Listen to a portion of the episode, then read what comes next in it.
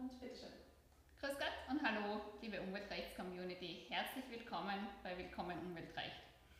Mein Name ist Katharina Häusler, ich bin Rechtsanwältin bei NHP und ich darf Sie heute anstelle von Martin Niederhuber hier in unserem wunderschönen Kaminzimmer am Wiener Kanzleistandort begrüßen. Mir gegenüber Platz genommen hat mein Anwaltskollege Florian Stangl, Florian Stangl ist unser absoluter Energierechtsexperte in der Kanzlei. Er hat in den letzten Jahren intensiv zahlreichen Neuerungen auf europäischer und österreichischer Ebene im Klimarecht zu erneuerbaren Energien mitverfolgt. Und er twittert auch fleißig unter dem Namen Klimarecht, vor allem zu energiepolitischen und energierechtlichen Themen. Ja, herzlich willkommen, Flo. Danke, Katharina. Äh, freut mich heute mit dir die Couch zu teilen und über ein sehr spannendes Thema sprechen zu können. Ja, ich freue mich auch sehr. Steigen wir vielleicht gleich ein. Mhm. Können Sie uns einmal erklären, was sind eigentlich Energiegemeinschaften? Was ist das Neue daran? Ja, also Energiegemeinschaften ist, wie du es gesagt hast, was tatsächlich Neues am Energiemarkt. Ähm, bislang die meisten Jahre und Jahrzehnte war es ja eher ein Top-Down-Modell, sprich es hat ein paar große Energieversorger gegeben, die die Bevölkerung mit Strom versorgt haben.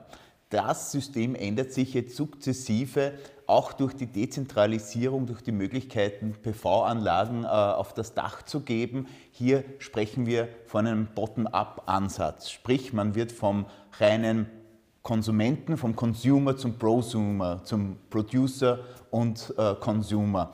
Und diese Prosumer können sich jetzt seit dem Erneuerbaren Ausbaugesetz auch zu Energiegemeinschaften zusammenschließen und so Synergien nutzen. Sprich, einer hat eine größere PV-Anlage und teilt den Strom mit seinen Nachbarn. Das Ganze kann dann auch noch größere Kreise ziehen und auch mehr Erzeugungsanlagen können einbezogen werden und so kann gemeinschaftlicher Strom zu in der Regel günstigeren Preisen produziert werden. Das heißt, es geht darum, gemeinsam Strom zu erzeugen und auch gemeinsam zu verbrauchen. Du hast gesagt, Nachbarn, ähm, wie weit kann das gehen oder wen kann ich da alle einbeziehen? Ja, nur kurz, um das noch einzufangen, die Erneuerbare Energiegemeinschaft ist eine Gemeinschaftsform und da bin ich eigentlich nicht auf den Strom reduziert. Ich könnte auch erneuerbare Wärme erzeugen und mit meinen Nachbarn teilen. Use Case und jetzt in der Praxis vor allem Anwendung finden wir da mal die Strom- EEG, die Stromerneuerbare Energiegemeinschaft. Auch dazu vielleicht noch ein kurzes Wort.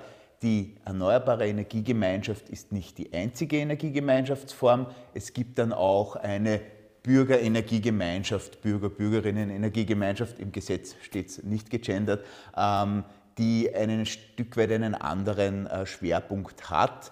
Stand jetzt und die ersten Erfahrungen in der Praxis, die wir haben, ist die Erneuerbare Energiegemeinschaft so das Ding der Stunde, die Gemeinschaftsform, die jetzt auf Interesse trifft.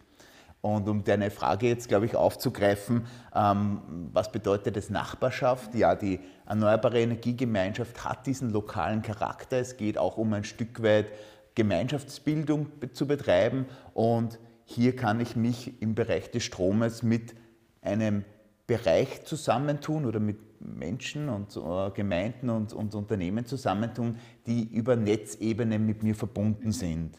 Ähm, was heißt das? Wir alle sind mit unseren Häusern äh, und Gebäuden am Stromnetz verbunden und dieses Stromnetz gliedert sich in gewisse Spannungsebenen. Das ist sehr technisch, äh, Zeitl braucht, bis ich es verstanden habe, aber jedenfalls kann ich mich im Lokalbereich und im Regionalbereich äh, des Stromnetzes mit der Nachbarschaft sozusagen verbinden und das geht durchaus weit und kann auch über Gemeindengrenzen hinausgehen. Ja? Ähm, es muss sich immer nur im gleichen Verteilernetz äh, befinden, also Erzeugungsanlage und dann die Abnehmenden. Das heißt, das könnte einfach wirklich eine sehr große Anlage letztlich sein, die man da gemeinsam betreibt. Kann auch sein, ja. Also ich habe das Beispiel mit PV ja. verwendet. Das sind jetzt sagen wir mal die Energiegemeinschaften der ersten Stunde, aber denkbar wäre auch ein Kleinwasserkraftwerk oder sogar ähm, eine Windkraftanlage. Das klingt auf jeden Fall sehr spannend für viele. Und gerade auch, wenn der ein bisschen weiterer Bereich ist, wahrscheinlich auch irgendwie vielleicht für einzelne Dörfer oder so durchaus interessant, wenn man sich da zusammenschließt. Absolut, also nicht nur Dörfer, es kann durchaus auch denkbar sein für Städte. Mhm.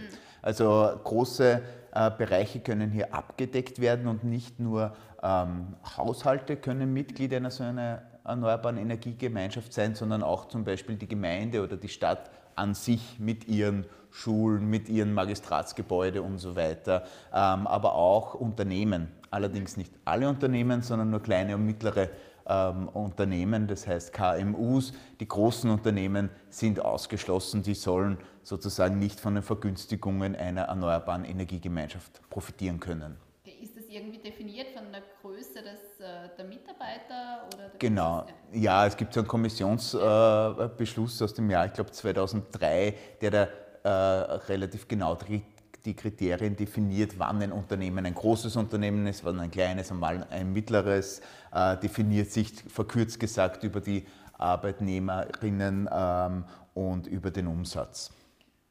Und wenn ich jetzt so eine Energiegemeinschaft gründen möchte, mit meinen Nachbarn, vielleicht gleich mit einem größeren äh, Einzugsbereich, muss ich dafür eine eigene Gesellschaft gründen oder welche Verträge kommen da in Frage? Ja, das ist das Besondere bei der Energiegemeinschaft, wie wir sie jetzt kennen, seit dem Erneuerbaren Ausbaugesetz. Vielleicht ein kurzer Blick in die Vergangenheit. Es gibt seit 2017 in Österreich gemeinschaftliche Erzeugungsanlagen. Das war die Energiegemeinschaft Leitz sozusagen, ein Mehrparteienhaus, hatte eine PV-Anlage am Dach errichtet, beziehungsweise dort ist eines errichtet worden und die Wohnungseigentümer haben sich den Strom geteilt. Ähm, mit den erneuerbaren Energiegemeinschaften geht man über das Mehrparteienhaus hinaus.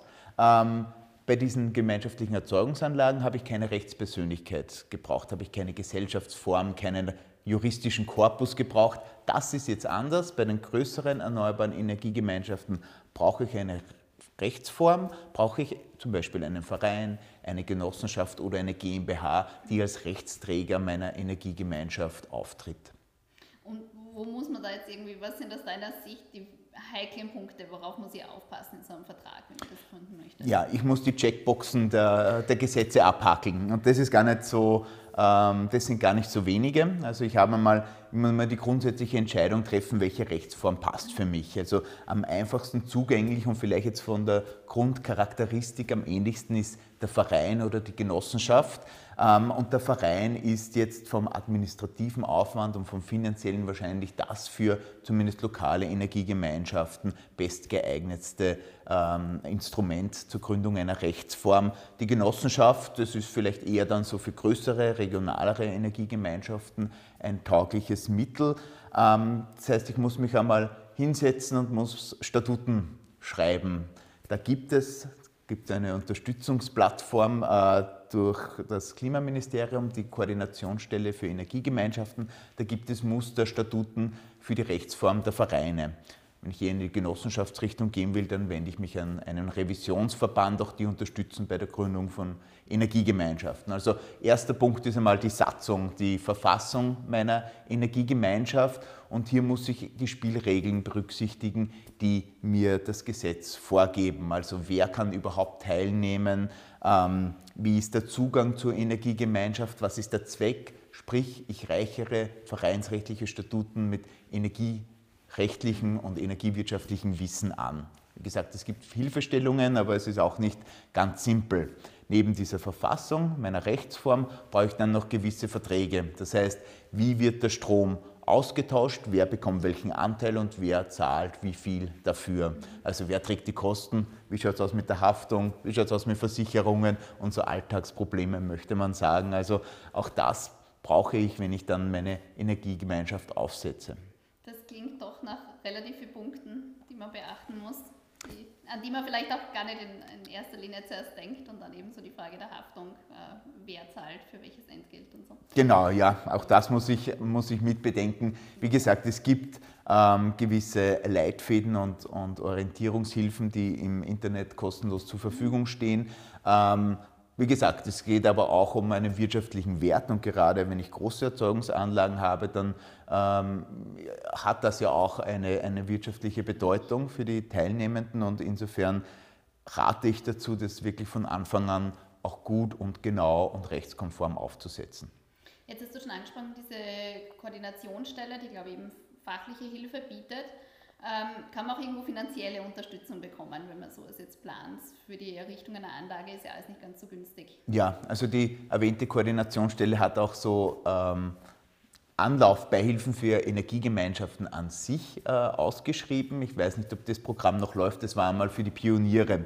Das aber nur mal für die Gründung einer Energiegemeinschaft. Was für jede Energiegemeinschaft offen steht, ist natürlich das Förderprogramm für die Erzeugung von grünem Strom an sich, sprich die neuen Beihilfen durch das Erneuerbaren Ausbaugesetz. Einerseits den Investitionszuschuss, aber auch die Marktprämie. Marktprämie ist so eine Betriebsbeihilfe, nennen wir es juristisch, äh, eine laufende Zahlung für den erzeugten Strom, der bei einer Energiegemeinschaft aber nicht durch die Mitglieder verbraucht wird, sondern darüber hinaus der Überschussstrom am Markt verkauft wird. Also da kann als kleines Top-up auch die Marktprämie äh, dazukommen.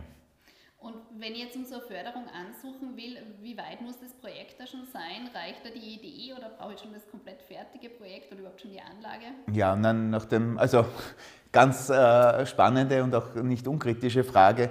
Äh, für den Förderantrag muss ich alle Genehmigungen eingeholt haben, die notwendig sind und Anzeigen getätigt haben. Ich darf aber noch nicht äh, gebaut haben. Also das ist ganz wichtig, dieser Zwischenbereich zwischen der Projektierung, Einholung der Genehmigungen, alles soweit fertig, dann kann ich ein Gebot stellen im Rahmen des Erneuerbaren Ausbaugesetzes auf Investitionszuschuss oder Marktprämie.